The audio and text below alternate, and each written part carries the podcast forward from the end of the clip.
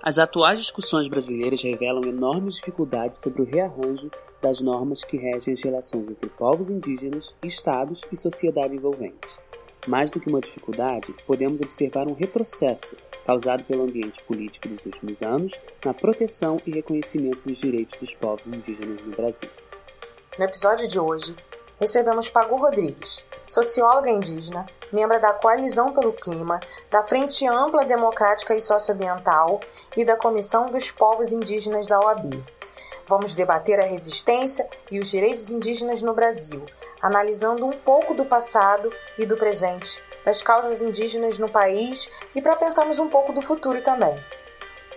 Para começar, vamos falar sobre a questão identitária, conhecer um pouco da história da Pagu, sob uma perspectiva pessoal e sob uma análise também da identidade indígena e o conceito da retomada étnica. Um bom dia para vocês. Eu queria agradecer a oportunidade de fazer esse papo aqui, gravar com vocês esse podcast. É, eu me chamo Pagu Rodrigues, é, sou socióloga de formação e, como socióloga, eu também atuo em projetos de educação popular.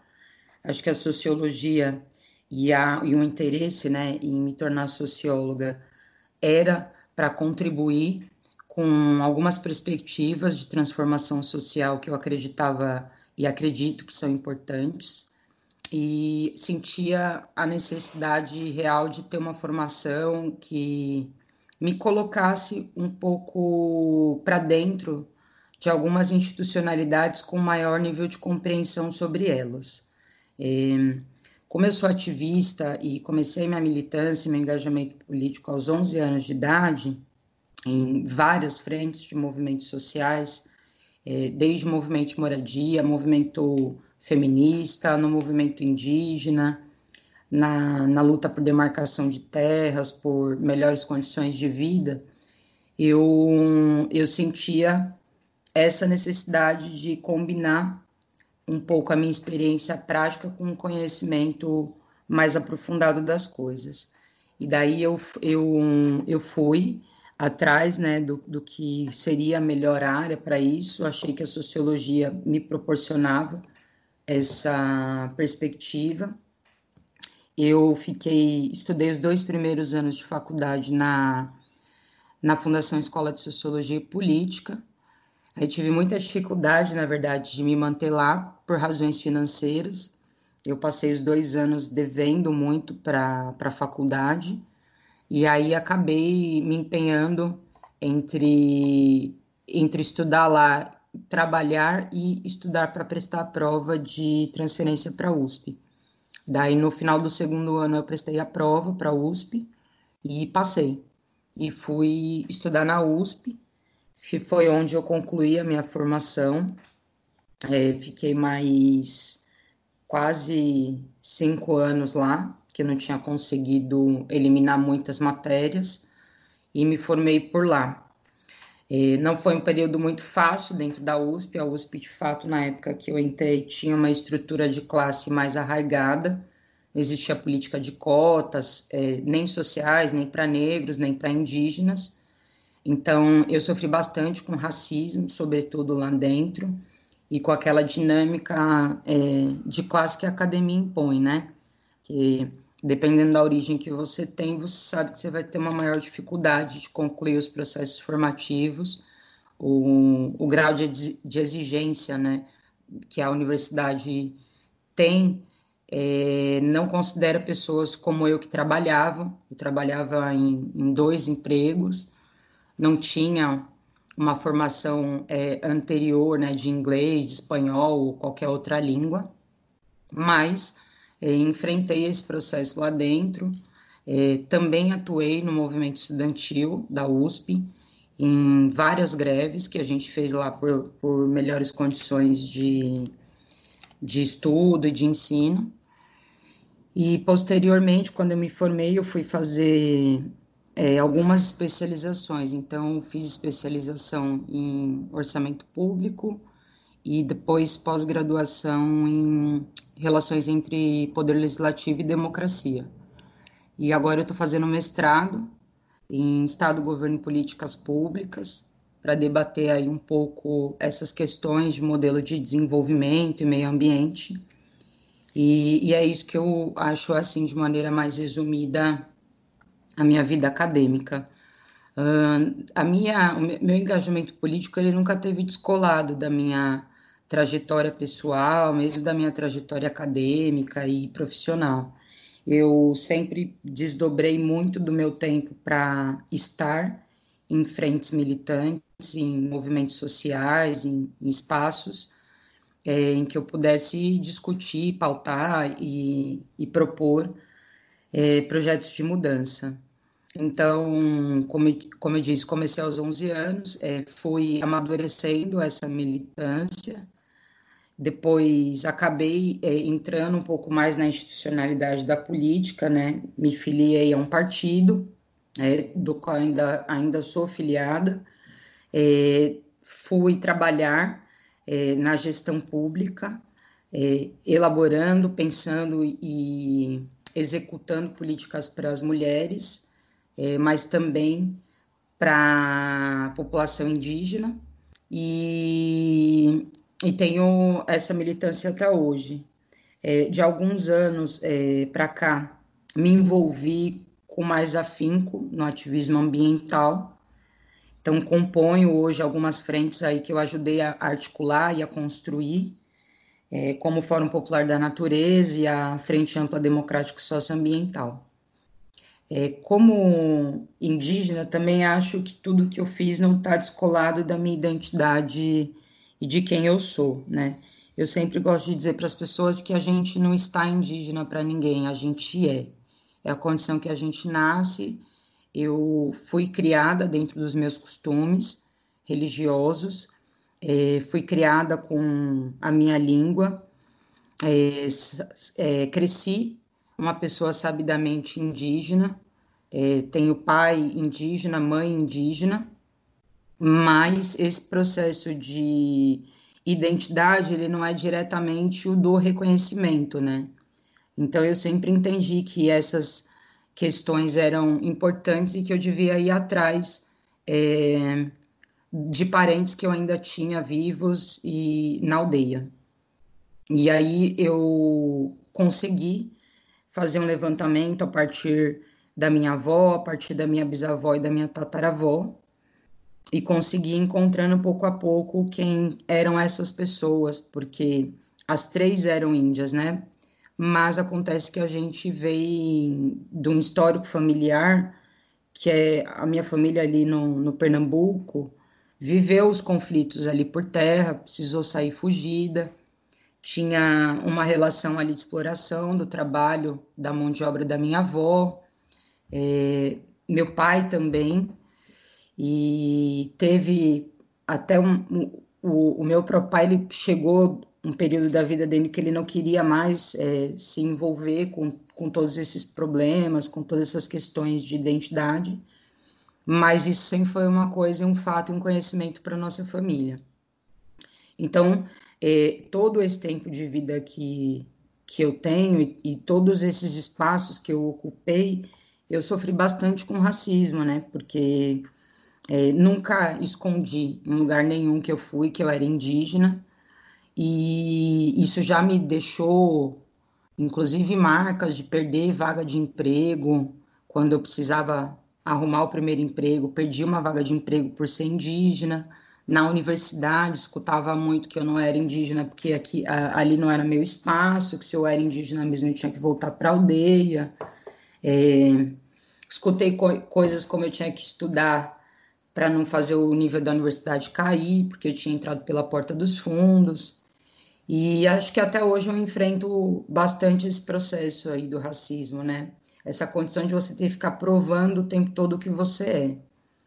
E isso é uma coisa que não é simples, mas passa efetivamente por um processo de reconhecimento que os seus é, precisam ter em relação a, a você, a sua trajetória é, mesmo e apesar das garantias em leis que a gente tem é, de quando a gente é indígena, né? E a gente sabe que um dos critérios mais importantes é, da questão indígena não é o Estado quem define quem que é indígena, quem que não é, a questão étnico-racial no Brasil para a população indígena ela é dinâmica, justamente e em decorrência do etnocídio que a população indígena viveu, e isso não foi diferente para nenhum de nós. É, um nível de perda né, de identidade, de memória e tal, aconteceu para todos os povos. Então, a, as próprias garantias de lei que a gente tem é justamente como critério é, a consciência indígena e a preservação de hábitos culturais. Esse é o primeiro, e é o que eu sempre tive. O segundo é o reconhecimento a partir de um povo, que é o que eu fui buscar. É, a minha mãe é de origem guarani e meu pai de origem funiô. É, a minha mãe foi embora, eu tinha eu tinha três meses de idade. Então eu só fui conhecer a minha mãe muito tempo depois. Eu fui conhecer minha mãe é, em 2016. Eu já estava com 30 anos e fui até o Rio de Janeiro buscar os meus parentes é, guaranis. A minha mãe, pelos motivos dela, não tem mais relação com a aldeia, mas conhece gente que está na aldeia e não quis me apresentar.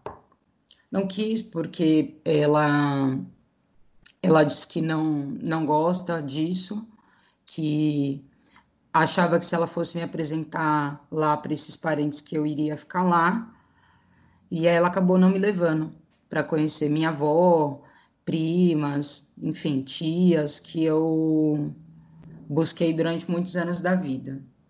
Então ainda está pendente o meu processo por parte de mãe mas o meu processo por parte de pai, como eu fui criada mesmo dentro dos costumes, é, muito pela minha avó, eu consegui acessar mais rapidamente e eu, eu, eu sempre gosto de dizer, porque eu acho que tem muita gente no Brasil que vive essa condição que eu tenho, né? Ter nascido indígena, mas não ter é, conhecido todo, toda a aldeia e todo mundo. Então, eu sempre gosto de dizer que, nesses casos, o reconhecimento ele é um processo meio intermitente. Ele não termina, né? Você tem o reconhecimento formal, tem tudo, mas é, é, é uma é um compromisso com a luta que você também assume com o seu povo, né? De modo geral, com todos os indígenas, mas com o povo do qual você pertence. Então, ele é, ele, ele é e vai ser sempre inconcluso. É um pouco isso. A história e o processo de reconhecimento de indígenas como categoria racial é muito recente. Na trajetória mais recente dos censos brasileiros, apenas em 1991 que ocorreu a inclusão da categoria indígena no quesito cor-raça. E só no censo de 2010 foram incluídas perguntas a respeito da etnia, língua falada no domicílio e detalhamentos sobre a localização geográfica das terras indígenas. A Pagu fez uma análise dos dados censitários no tocante aos indígenas para gente. Vamos ouvir. É muito recente no Brasil a gente poder se classificar como indígena, né? Até 1995, Juliano, o censo do IBGE não reconhecia é, indígena como categoria racial. Então, a gente era sempre enquadrado dentro do grupo de pardos. Então, o, o, o, mesmo os registros de nascimento é, eram classificados, as pessoas nascidas indígenas eram classificadas como brancas ou como pardas. E isso é uma curiosidade muito legal na minha família, porque é, a minha avó e meu pai sempre disseram: você não é parda, você é indígena. É isso que nós somos. Nós somos indígenas, não somos pardo, porque pardo não é cor e raça de nada, eles falavam para mim. E a gente sabe que não é mesmo, a gente sabe que se a gente olhar dentro do grupo de negros, a categoria de pardos deve englobar muitas pessoas que são indígenas e que foram classificadas como pardas, porque o censo do IBGE, do IBGE durante muito tempo não classificava. É, a gente passou muitos anos no Brasil como uma categoria étnico-racial invisível, com não lugar dentro do debate étnico-racial é, o que é muito sintomático justamente dessa tentativa, é, desde a formação do Estado brasileiro, de apagar a existência da, da, da, da figura do indígena como maneira de não ter que reconhecer, de reconhecer os direitos específicos da população indígena. Mas aí, dentro desse debate é, racial, tem mais uma questão que eu acho que é legal a gente colocar, porque a ancestralidade ela tem a ver com a consanguinidade, mas ela tem a ver com a consanguinidade, e esse é o debate que a gente faz mesmo dentro do movimento, com a consanguinidade é, mais longínqua, aquela que você não conheceu. E a descendência, ela tem a relação direta com a consanguinidade que você conhece e de quem vivo da sua família você chegou a ter contato e a consciência do que você é. é a ancestralidade, ela não necessariamente determina é, o grupo étnico-racial do que você faz parte. E é por isso que esta busca é tão importante, seja você ser reconhecido de modo geral como indígena, seja você se reconhecer dentro de um povo, porque isso é o que vai te fazer é, ter pertencimento dentro de um grupo étnico-racial. Então, o que eu falo para todo mundo que tem ali sabidamente né, é, essa descendência e essa ancestralidade indígena de ir atrás, porque a gente sabe que não é culpa das pessoas terem perdido este processo. Isso é, é parte de uma política violenta de colonização, que fez com que várias etnias é, se perdessem no seu reconhecimento. Tanto é que em 2003 é, o próprio governo Lula passou a adotar uma política com a FUNAI de garantir o reconhecimento das retomadas étnicas que estavam acontecendo no Brasil por uma série de etnias. E no Nordeste foi onde mais isso aconteceu, porque era muito comum até essa data que não se reconhecesse a presença indígena no Nordeste. É como se o Nordeste não tivesse indígenas. E aí várias etnias passaram a ser reconhecidas, comprovadamente indígenas, com um processo de retomada cultural, de retomada territorial, e que foi uma garantia, na verdade, também de uma política pública de Estado que permitiu isso. E, infelizmente, não foram todos os períodos da história que garantiram isso para a população indígena. A maior parte dos períodos da história de construção do Estado brasileiro fez exatamente o contrário, foi garantir a completa invisibilização e confinamento da população indígena. Nos definindo como bugres, é, a, a minha avó era chamada de bugre. É chamada de bugre pelos próprios parentes da gente, percebe? É, até hoje a gente se conhece dentro da aldeia é, por caboclo e não por indígena. Ah, o caboclo ali, olha, tá vendo aqui é, é tudo, tudo território de caboclo, porque a figura do caboclo também é uma figura construída para fazer sumir a figura do indígena. E por aí vai. Então, eu, eu sempre digo que a gente, a gente precisa escavar melhor essas discussões étnico-racial no Brasil. Acho que ainda existe uma pretensão, e vou ser bem honesta, uma certa arrogância por parte de muitos antropólogos que acham que podem dizer é, quem que é indígena, quem que não é, mas acho também que dentro da própria antropologia houve uma desconstrução desses conceitos e desses processos e uma garantia maior de autonomia para a própria população indígena poder sair dessa tutela estatal e é, lutar pelos seus direitos específicos e se reconhecer neles. Então, eu acho que é importante a gente falar dessas coisas, porque eu sei que tem muita gente que vive esse processo no Brasil, e, e eu sei o quanto é doloroso você achar é, que está num não lugar, que não tem um pertencimento, quando na verdade você tem um pertencimento. Porque como branco você não é, não é tratado, você não tem o privilégio que um branco tem, você não ocupa os espaços como um branco, você sofre o racismo a partir daquilo que você é. E isso é que é muito contraditório, né? É, todo o tempo é, que, eu, que, eu, que eu sou sabida indígena e que eu declarei em todos os espaços o que eu era, eu fui tratada sempre que, que foi interessante dentro do lugar que as pessoas achavam que eu tinha que estar, que é o lugar ali da senzala, né?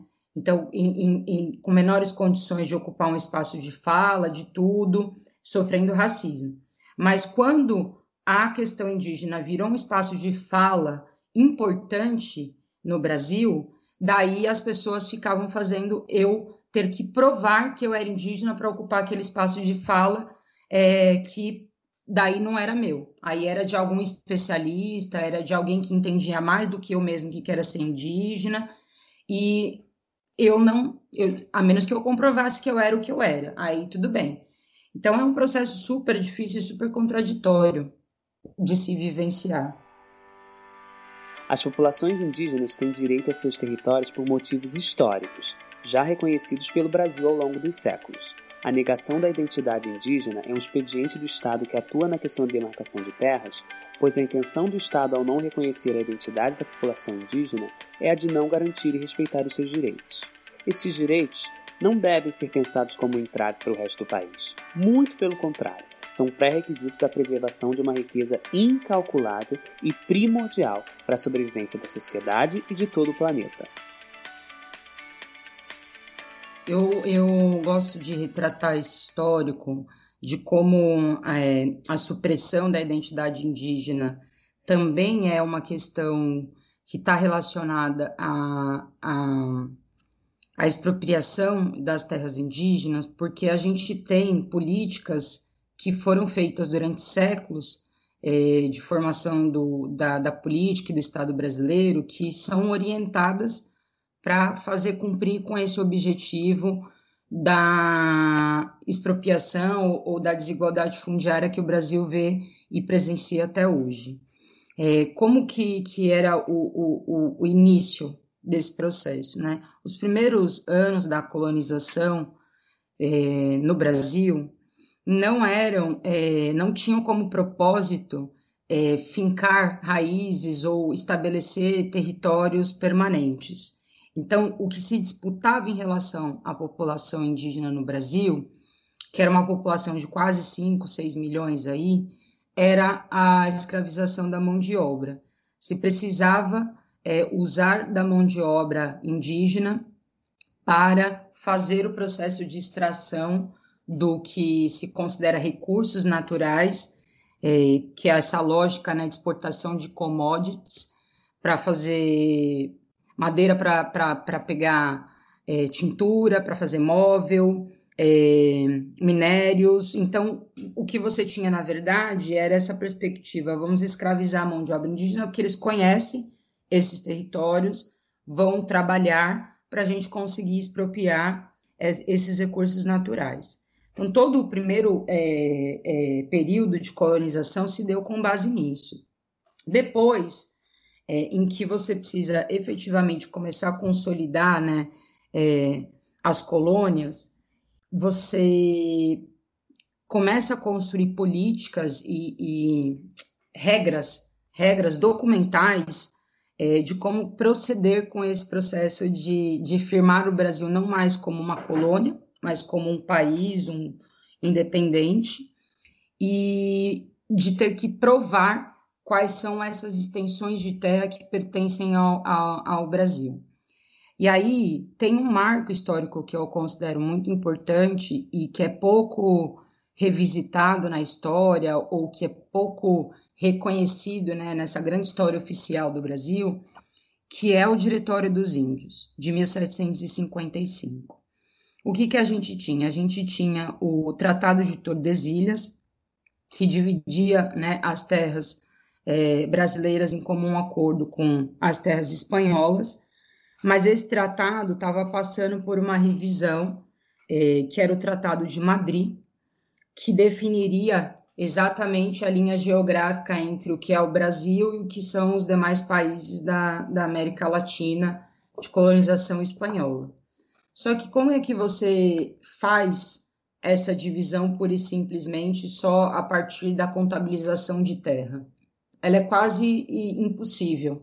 Você precisa garantir também que aquele território seja comprovadamente e culturalmente um território de colônia portuguesa.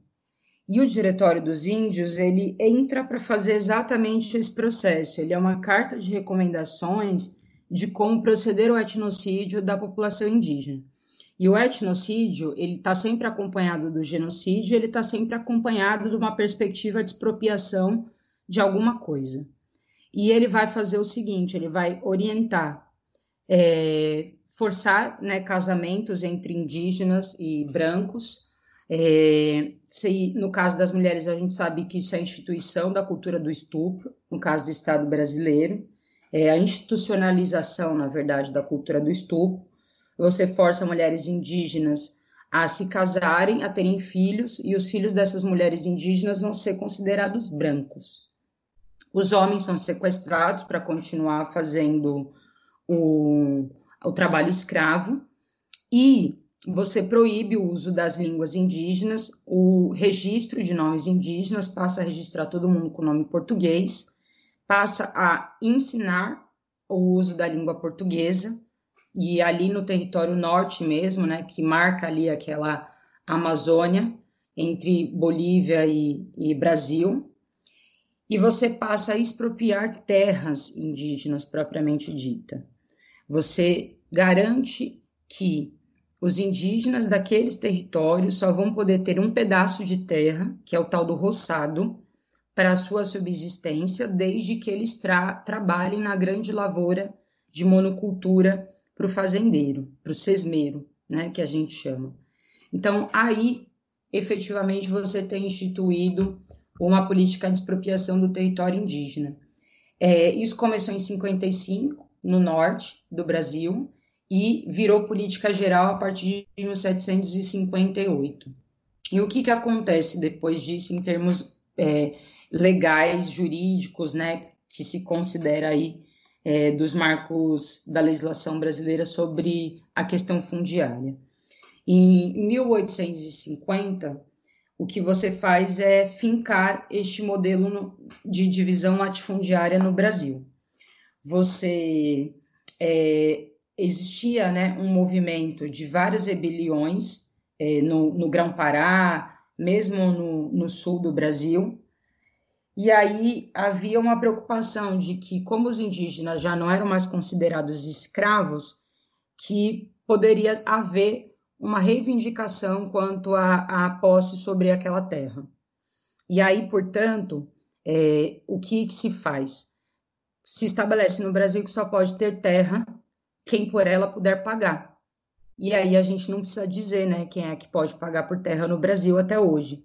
Este modelo dado pela Lei de Terras de 1850, é o modelo que vigora até hoje no Brasil. Só pode ter terra no Brasil quem por ela puder pagar. É, e é assim que continua, inclusive pós-Constituição de 88. E é desta maneira que você retira da população indígena é, e expropria todas essas terras. Agora, existe luta nisso? Existe muita luta nisso. É por conta dessa muita luta que existe em relação aos territórios originários, que se garantiu também a demarcação de terras indígenas no Brasil. Porque a gente ainda tem mais um período que vai é, aprofundar essa desigualdade fundiária no Brasil, que é a ditadura militar. É, até então não se tinha essa perspectiva de confinar as populações indígenas dentro de um território. Mas na medida que o tal projeto de desenvolvimento da nação é, foi sendo desenvolvido na ditadura militar, é, esse nomadismo, essa circulação da população indígena passou a ser um problema. E você precisava aprofundar uma estrutura de, de, de extrativismo, de abertura de, de rodovias para garantir o mercado de circulação dos carros, de construtoras, do capital financeiro, e você faz isso exatamente nos territórios que eram ocupados para a população indígena e aí você passa a expropriar mais um pouco. Você confina num pequeno território, submete novamente ao trabalho escravo, retira todo aquele território da população indígena e diz que só um pedacinho ali pertence para ela. Muito parecido com o que aconteceu em 1755, né? E aí, nesta época, a população indígena era contrária à demarcação de terras. Depois de 88 é que a gente passou a fazer uma luta por demarcação de terra que era para garantir a retomada dos nossos territórios originais. Mas em todo esse, esse período aí da história, culturalmente se fazia é, é, se fazia uma política cultural de Estado mesmo, de definir o indígena como várias coisas. Então ele virou o sertanejo, ele virou o caboclo, ele virou o branco, ele virou o bugre, ele virou várias coisas, menos indígena, que é o que de fato é. A, tanto é que até 88, todo esse processo aí que eu estou falando que é secular, continuou existindo como etnocídio para a população indígena. Até 88, continuava-se existindo uma política de proibição do uso da língua, de proibição dos costumes, de proibição de se dizer indígena. Você não podia dizer que era indígena. A minha família passou por isso. Minha família não podia chegar em determinado lugar e falar que era índio, porque senão estava morto. Então, era essa perspectiva. E isso é, sim, uma maneira de o Estado proceder é, com a garantia da expropriação do território indígena. Porque na medida em que você finge né, que não existem indígenas mais, não tem direito para você garantir. E o que a gente está vivendo agora sobre o governo Bolsonaro é exatamente essa perspectiva que estava colocada na ditadura, na Lei de Terras de 1850, no Diretório dos Índios de 1755, é a perspectiva de você negar a existência da população indígena como forma de poder usurpar as terras indígenas no Brasil. É exatamente isso que o Bolsonaro faz quando ele vai para televisão discursar e dizer que os indígenas precisam ser integrados na nação, que não dá para indígena ficar sendo tratado como bicho em zoológico, que somos é, humanos, somos cada vez mais humanos, é, cada vez mais evoluídos. É, então, é, é quando se faz isso, a política que se pretende é exatamente a de negar os nossos direitos. O debate contemporâneo das resistências indígenas caminha com a forma muito assertiva e necessária que os indígenas têm se colocado no cenário político nacional e internacional, mas também têm sofrido um retrocesso por parte do Estado, caracterizado pelo racismo e autoritarismo do atual governo. O vídeo da reunião ministerial do dia 22 de abril de 2020, tornado público pelo ministro do Supremo Tribunal Federal, Celso de Mello, revela uma série de declarações polêmicas do presidente e dos seus ministros. Na reunião, o ministro do Meio Ambiente, Ricardo Salles, sugeriu que o governo aproveitasse que a atenção da imprensa está voltada para a pandemia do coronavírus para avançar algumas mudanças nas leis ambientais. Sobre a declaração do ministro do Meio Ambiente, Ricardo Salles, primeiro que eu acho que esse cara ele não é ministro de Meio Ambiente, ele é ministro da bancada do agronegócio, do, do ruralismo, do garimpo ilegal, dos mineradores.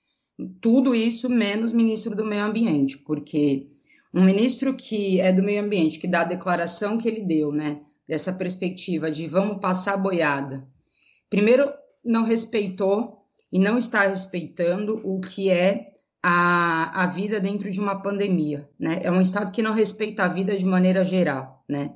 São ministros que não respeitam a vida de maneira geral, porque você dizer que um período de pandemia é um período para você aproveitar para passar para frente determinadas, determinadas questões políticas é, é de um absurdo muito grande. Então, acho que o, o Ricardo Salles é tão genocida quanto é o Bolsonaro. E aí, entrando no, no debate mais específico, né, é, apesar de todo o incentivo é, que o governo tem, que o Bolsonaro tem, que o executivo tem, e o próprio Ricardo Salles tem, é, de afrouxar as legislações ambientais no Brasil, é, ele tem enfrentado muita resistência por parte dos ativistas, por parte de movimentos sociais e por parte do Congresso quanto à revisão dos marcos legais sobre a legislação ambiental no Brasil. Então, uma das coisas que de fato não aconteceu ainda é que a legislação ambiental no Brasil, ela não mudou. Ela permanece igual. Os instrumentos que a gente tem de enfrentamento a esses absurdos que estão acontecendo, eles permanecem de pé. E todas as vezes, né, que se tentou passar alguma coisa assim no Congresso, foi barrado. A última perspectiva que a gente teve foi da própria MP da, da grilagem, que foi retirada da pauta do Congresso, e aí eles tentaram colocar o PL 2366 com o mesmo teor, com o mesmo conteúdo. Só que qual que é o problema? Mesmo que a legislação ainda esteja intacta e, e ele ainda tenha muita dificuldade de efetivar a política que ele prevê para a questão ambiental no Brasil, a verdade é que, na prática, essas ações criminosas estão sendo incentivadas por parte do governo Bolsonaro. Então, uma das coisas que eu gosto sempre de lembrar, no período de pandemia, cresceu 29% a grilagem, a, a, o garimpo, a invasão por garimpo ilegal em territórios indígenas, porque o governo vai para a televisão, o Bolsonaro vai para a televisão, o Ricardo Salles vai para a televisão e diz que eles vão garantir é, terra para poceiro. Aí o que, que os caras fazem? Vão lá e invadem. Vocês viram aí que saiu uma matéria denunciando os crimes, inclusive de, de, de venda de pedaços de terra indígena para poceiro, trabalhar para pecuária extensiva, para monocultura, para mineradora. Então, assim, na prática, o governo vem incentivando esse desmonte ambiental. A gente viveu só em dois anos de governo Bolsonaro, gente, de três desastres ambientais, pelo menos, né? Derramamento de óleo nos oceanos, é, desmatamento da Amazônia, que cresceu em mais de 80% nos seis primeiros meses de governo Bolsonaro, e o um incentivo a queimadas criminosas na Amazônia. Então, assim, é desastrosa a política ambiental desse governo. Agora, é à toa essa política? É só porque eles são burros e não têm um planejamento, não sabem o que quer fazer gestão ambiental? Não. É uma política propositada, porque é uma política que retoma o extrativismo no Brasil, como perspectiva de saída para a crise econômica financeira que os países vêm vivendo desde 2008. E aí o que, que acontece? A perspectiva do extrativismo, ela coloca como lógica a obtenção de lucro imediato e, portanto, as economias é, efetivamente que, so, que, que sobrevivem de extrativismo se recuperam muito prontamente. O que acontece é que a longo prazo elas não se sustentam. E desde 2008, com a crise do capital financeiro, a verdade é que as atenções de vários países mais desenvolvidos do que alguns da América Latina for, as atenções foram voltadas para esses países da América Latina, com a perspectiva de retomar o curso desse extrativismo predador. E aí a gente vem, vem vendo isso acontecer em vários lugares, né? No Equador, no Chile, na Bolívia, na Venezuela, na Argentina teve uma tentativa, mas é, felizmente as manifestações impediram. É, em todas essas atuações, é, políticas de manifestações contrárias a esses pacotes desses governos é, de extrema direita, quem são os principais protagonistas? Os indígenas. E por quê? Porque onde se pretende fazer é, esse modelo vigorar? Nos territórios indígenas, porque 80% do que tem preservado de meio ambiente no mundo está em território indígena. Então, o que o Bolsonaro está fazendo não é desproposital. Mas, além de um tudo, é burro, porque a longo prazo não se sustenta. Nós estamos vivendo uma perspectiva de crise climática e ambiental. Nós estamos entrando no que a gente chama da era do colapso ambiental. É, se a gente continuar neste ritmo né, de produção, de modo de produção capitalista, não tem humanidade para daqui a 50 anos. As pessoas não vão sobreviver a esse desmonte ambiental. Mas essa gente não, não quer saber disso, porque o teto para elas é o seguinte: nesse nível de desenvolvimento, precisariam, precisaríamos ter três planetas Terras para suprir a quantidade do que se consome do que se extrai é, de recurso da natureza. Mas para eles não importa. Então você faz o quê? Você faz caber. Como é que você faz caber? Você deixa metade da população do mundo morrer sem qualidade de vida, com doenças, com o que quer que seja, e faz é, esses 3% aí mais rico continuar vivendo com a qualidade que eles querem, porque eles vão ter condições de continuar com a qualidade que eles querem, apesar da degradação ambiental que eles causam. Então, além de um tudo, existe uma lógica aí que é do que a, que a gente chama de racismo ambiental. É saber que o que está sendo feito é, efetivamente afeta, primeiramente, as, as classes mais baixas os indígenas, os quilombolas, população negra, população periférica. Então, é um, é, é um completo absurdo. Mas é por isso que o ministro quer tanto passar a boiada, porque agora ele quer as garantias constitucionais e legais para fazer o que esse desmonte, porque ele está enfrentando dificuldades para fazer licenciamento ambiental, por exemplo, para empreendimento imobiliário, para garantir licenciamento ambiental para garimpo, para garantir licenciamento ambiental para conseguir é, usar agrotóxicos em áreas de manancial. É isso que ele quer, porque ele sabe que essa, essa legislação bota, em alguma medida, o freio disso. É garantir o afrouxamento da legislação ambiental para ampliar o desmatamento na Amazônia. Então, infelizmente, é essa, essa realidade que a gente tem vivido. E os povos indígenas viraram os principais inimigos, porque a gente concretamente é um entrave para isso que o governo Bolsonaro propõe. Também bastante presente dentro das resistências indígenas está a pauta da intervenção de grupos religiosos. Desde o início da colonização, áreas e populações indígenas são alvo de intervenções cristãs. Em termos oficiais, a Bula Veritas Ipsa de Paulo III, em 1537, reconhecia a humanidade dos indígenas, afirmando que, abre aspas, se os índios são humanos, são passíveis de serem tornados iguais, fecha aspas. Reconheci que os índios tinham alma e que, portanto, era obrigação dos reis cristãos batizá-los. Séculos se passaram e essa realidade continua presente. O The Intercept Brasil revelou recentemente que missionários evangélicos trabalharam pela nomeação do pastor Ricardo Lopes Dias para uma área sensível da FUNAI, que cuida de índios isolados com o intuito de converter os indígenas ao cristianismo. Eu, eu acho super complicado porque essa intervenção religiosa é, nas populações indígenas, ela nunca deixou de existir, né? É, mesmo, mesmo essa, essa carta aí do Papa que reconhece a humanidade dos índios é com a perspectiva de que é, se são seres humanos iguais a nós, devem ser criados iguais a nós.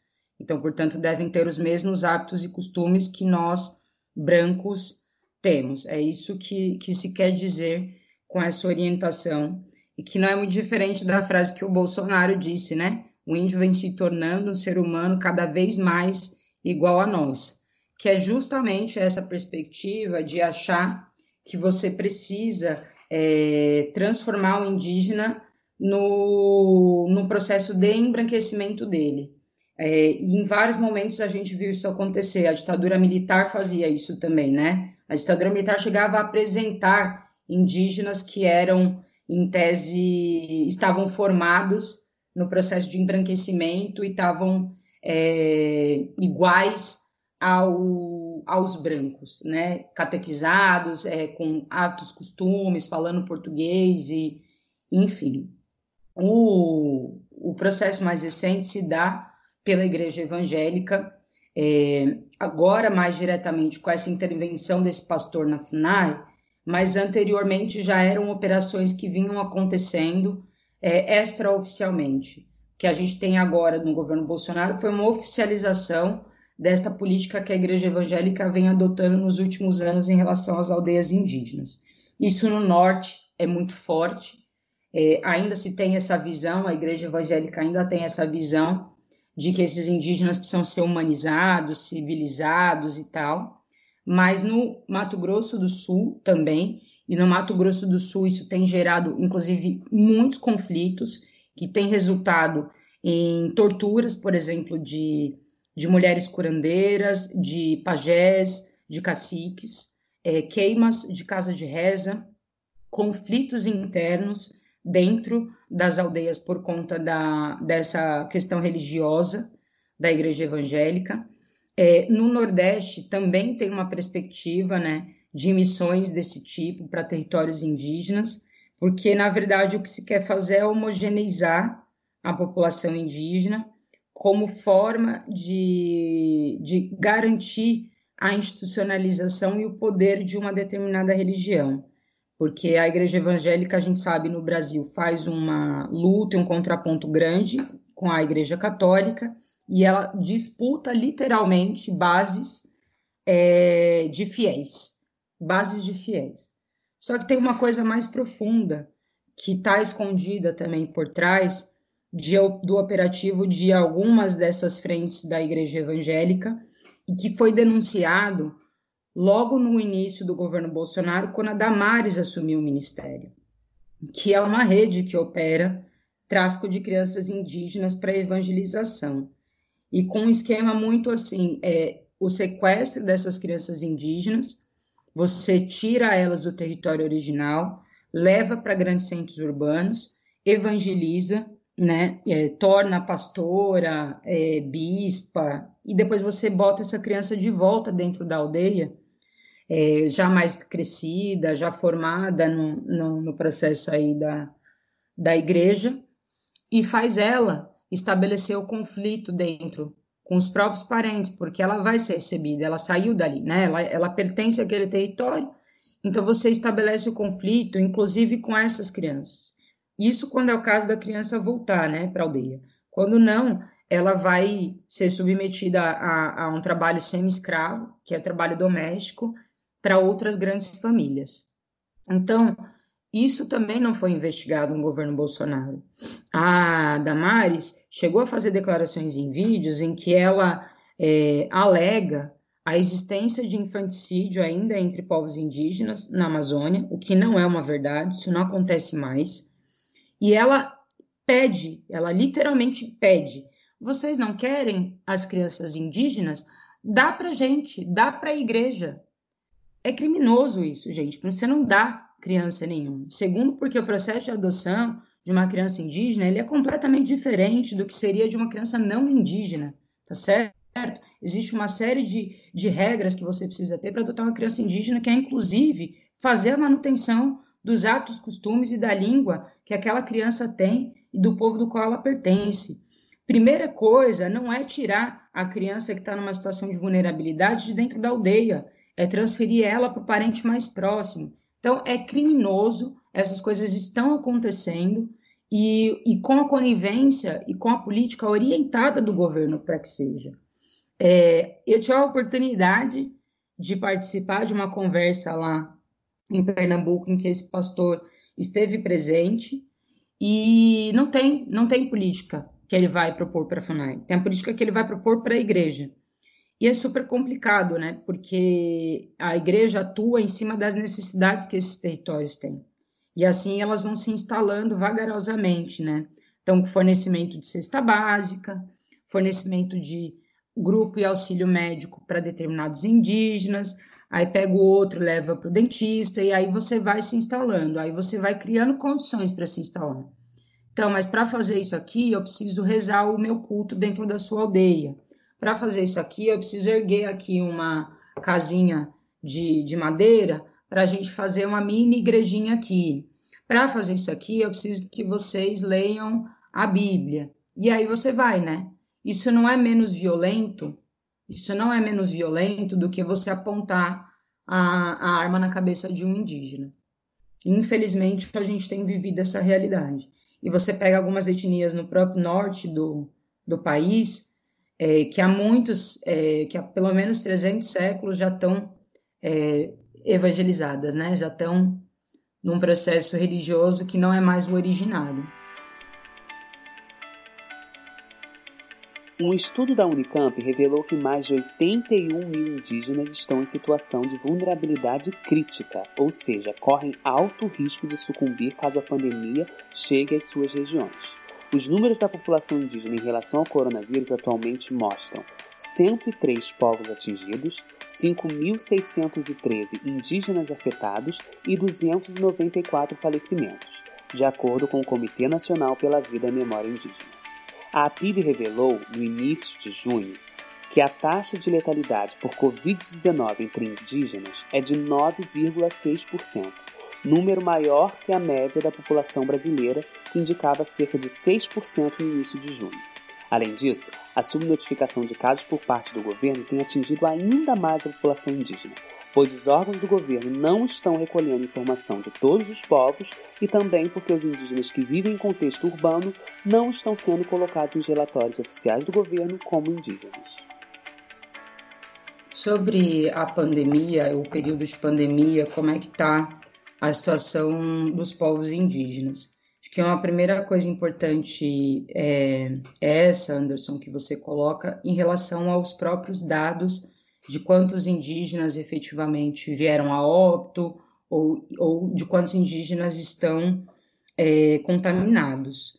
O governo, é, desde o início da pandemia, tem subnotificados, subnotificado os dados em relação à população indígena. Uma primeira dificuldade que tem no levantamento desses dados é que, comumente, a CESAI não reconhece é, esses dados a partir da perspectiva daqueles indígenas que vivem em contexto urbano.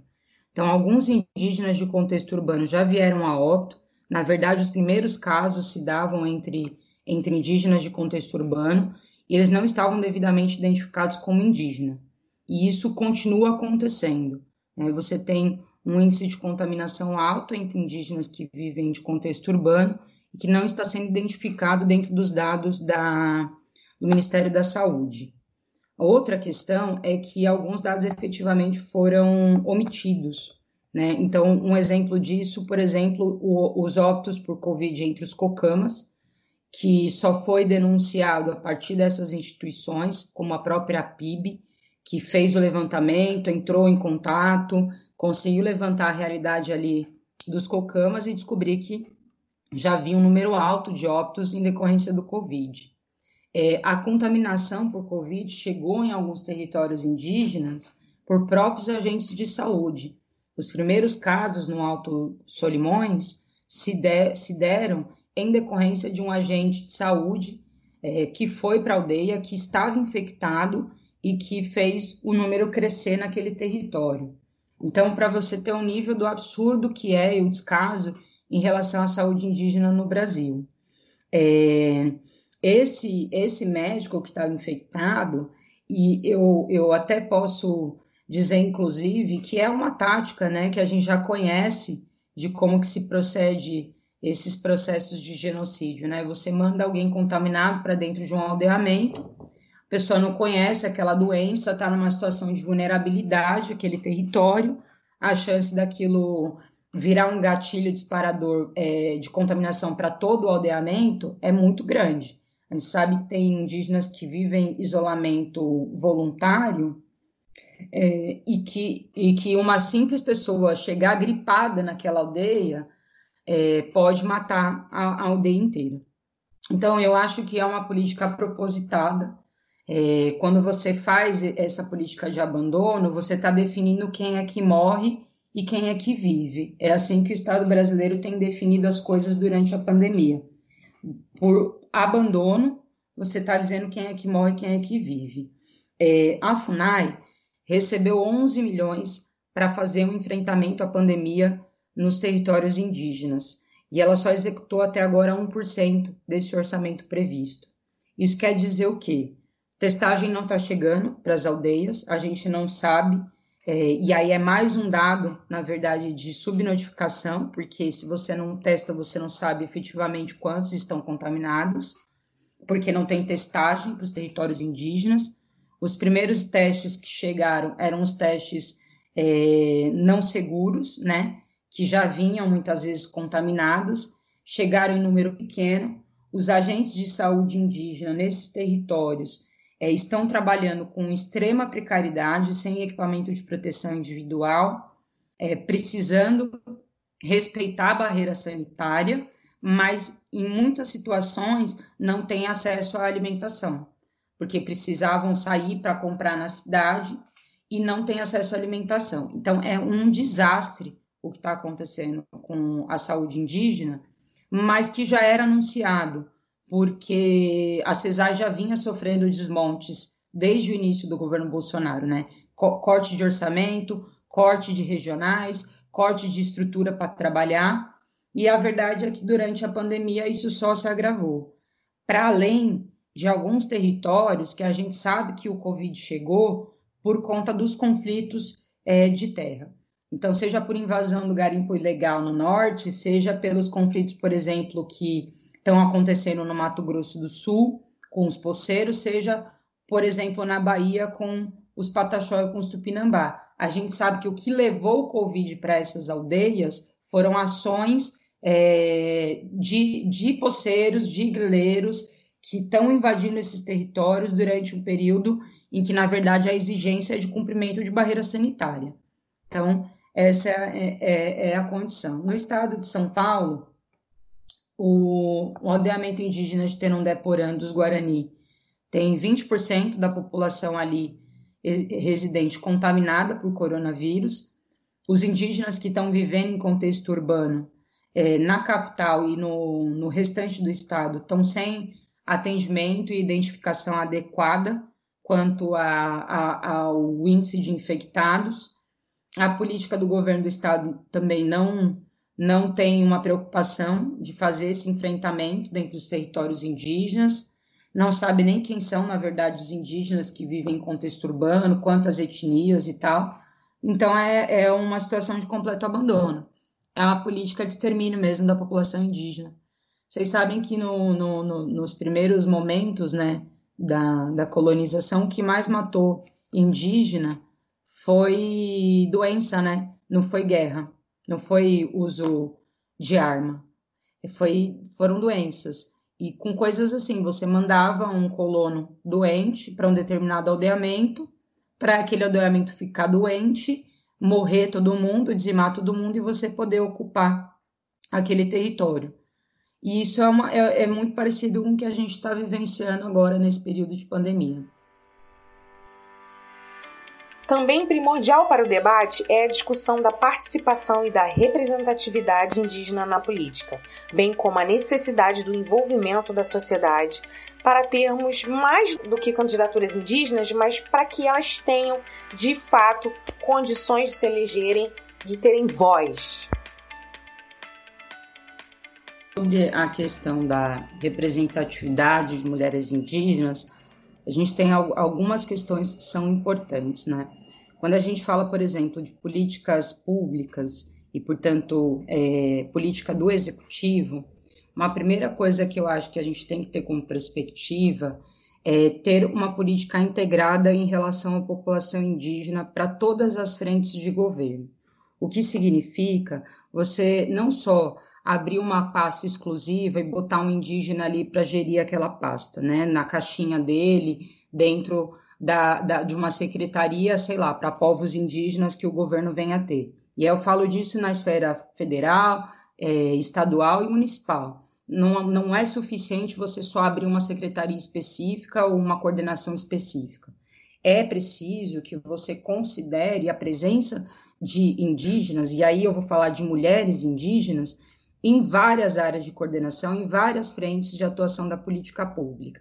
Não só é, para falar é, dentro da sua caixinha. Você tem indígenas no Brasil inteiro que são formados em universidade em várias áreas. Né? Indígenas engenheiros, indígenas advogados, indígenas historiadores, indígenas sociólogos, que podem dar uma contribuição para a política pública de maneira geral, que não só tratar especificamente de si.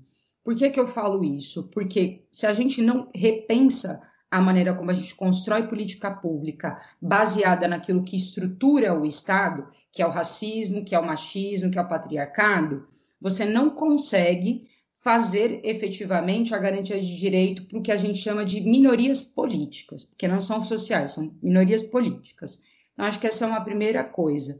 É, nós, indígenas, temos uma visão sobre o que, que a cidade pode ser, sobre o que, que o direito pode ser, sobre o que, que a academia pode ser, sobre o que, que a ciência pode ser. Nós temos uma visão sobre as coisas. E essa visão que a gente tem sobre as coisas, elas, elas, ela nos permite também estar colocada num patamar de execução de políticas públicas que sejam políticas gerais, mas também que sejam para as nossas é, questões específicas. Eu acho que essa é uma primeira coisa que a gente precisa repensar e mudar. A gente precisa ter a garantia de mais pessoas dentro do poder público fazendo políticas públicas, mais indígenas. Nos espaços do legislativo, eu acho que a gente já, já tem aí é, mais do que concluso a necessidade de elegermos mulheres indígenas. Não basta ter só candidatura. Eu acho que hoje a gente enfrenta algumas dificuldades. A gente tem a cota de saída de 30% para mulheres, e a maioria dessas mulheres que são é, candidatas ou pré-candidatas, elas não são indígenas. Eu já começo daí. Qual é o número de, de candidaturas indígenas que efetivamente se tem é, no, no, na hora que você vai disputar uma eleição? Depois, qual é o número efetivo de candidaturas indígenas que vão ser eleitas? Não tem também essa garantia. Então, nós precisamos começar a pensar a cota de saída e a cota de chegada. Como é que você garante o mínimo de candidaturas indígenas e aí de mulheres indígenas, porque as mulheres precisam estar representadas nesses espaços? E como é que você garante que, com o número de votos que elas receberam, é, dentro da proporcionalidade daquelas legendas, daquelas bancadas partidárias, elas estejam efetivamente colocadas. Eu diria que se em cada bancada você garantisse minimamente a eleição, uma dentro dessa proporcionalidade, uma mulher indígena eleita, a gente saltaria grandiosamente para a representatividade indígena no Brasil. Se você tivesse é, a possibilidade de uma cota de chegada para a população indígena. Por quê? Hoje a gente só tem uma indígena eleita no Congresso, que é a Joênia, que é deputada. Temos uma indígena eleita no estado de São Paulo, que é co-deputada, é Shirley Pancará, e uma indígena na Câmara Municipal, que é a Juliana Cardoso. Não é razoável que um país que está passando pelo que passa, não é razoável que um país que tem a luta que a população indígena faz é, de resistência, ter só três mulheres aí, uma em cada esfera, eleitas que são indígenas. Isso para não falar do número geral de mulheres, mas quando a gente compara entre mulheres indígenas e, e, e não indígenas, a gente não chega, é, Anderson, a 1% dessa representatividade. Não chega a 1% dessa representatividade nos parlamentos. Então, está mais do que na hora da gente pensar os mecanismos internos nos partidos para impulsionar candidaturas de mulheres indígenas, mas a garantia de, na chegada, você ter minimamente uma mulher indígena eleita é, na, na bancada dos 30% de mulheres. Aí você começa a ver mudar um pouco mais essa realidade. Acho que a gente pode avançar para muito mais do que isso nessas cotas. Eu acho que já está em tempo do Brasil começar a debater a cota de mulheres para chegada. Eu sei que é possível. Eu implementei uma, uma lei aqui na cidade de São Paulo que eu ajudei a propor para os conselhos participativos que garantia a cota de chegada para as mulheres. A gente tinha que ter um mínimo de 50% de mulheres inscritas, mas a gente tinha que ter um mínimo de 50% de mulheres eleitas. E para isso a gente fazia um cálculo matemático em cada conselho sobre o, o, número de mulheres que recebiam tantos votos, o número de homens que recebiam tantos votos, e aí a gente fazia a distribuição pela paridade de gênero. Sobe um homem, sobe uma mulher, sobe um homem, sobe uma mulher, sobe um homem mais votado numa mulher mais votada. E a gente conseguiu chegar em determinados conselhos, sair de 18% de presença feminina para 63% de presença feminina. Então é também olhar que tem mecanismos matemáticos que garantam essa e que garantem mesmo essa cota de chegada, para além da discussão que a gente tem que ter quanto a um incentivo do voto nas mulheres e do voto nas mulheres indígenas. Porque se eu for candidata, por exemplo, e eu achar que eu só vou me eleger com o voto dos meus, vou, nunca vai acontecer. É, é, importante que as pessoas pensem se precisa votar nas mulheres também. E quando a gente implementou a cota para os conselhos, era essa discussão que a gente fazia com as pessoas. Era incentivar a circulação das candidaturas femininas para que as pessoas conhecessem efetivamente quem eram essas mulheres e que as pessoas tivessem um incentivo de votar em mulheres. A gente não dizia em quem elas tinham que votar, a gente falava que era importante votar em mulheres, porque precisavam estar representadas. Então, nós estamos fazendo um trabalho de conscientização com a população na cidade de São Paulo que garantiu efetivamente o voto em mulheres. E aí eu acho que é isso que a gente tem que trabalhar também na ponta né, do lado de lá, de quem é o, é o cidadão que vota, de quem, de quem quer ver o sistema mudar. é a valorização do voto e do voto em candidaturas femininas. Agradeço imensamente essa oportunidade e desejar muita força aí para vocês nesse período de pandemia. Agradecemos pelo carinho e pela audiência. Esperamos vocês no próximo episódio. Um grande abraço, fiquem seguros e até a próxima. Aqueles que puderem, fiquem em casa. Beijos e até a próxima. A história e o processo de. Primordial para sobrevivência do. Caramba, não acredito! Indígenas da OAB para debater. Ah! O debate contemporâneo das. Eita! Eita! Que hoje tá. tá bom não! A Pagu fez uma análise dos dados é, censitários no top.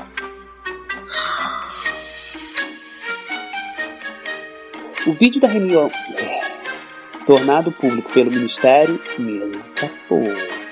Tornado público pelo Ministério. Ministério não, Anderson. Ministro o vídeo da reunião ministerial do dia 22 de abril de 2020, tornado público pelo ministro. Também não precisa falar assim. O vídeo da reunião militar. Para. Aos indígenas. Oh, meu Deus! Louca! Um estudo da Unicamp revelou que mais, 80, mais de 81 estão em situação de vulnerabilidade.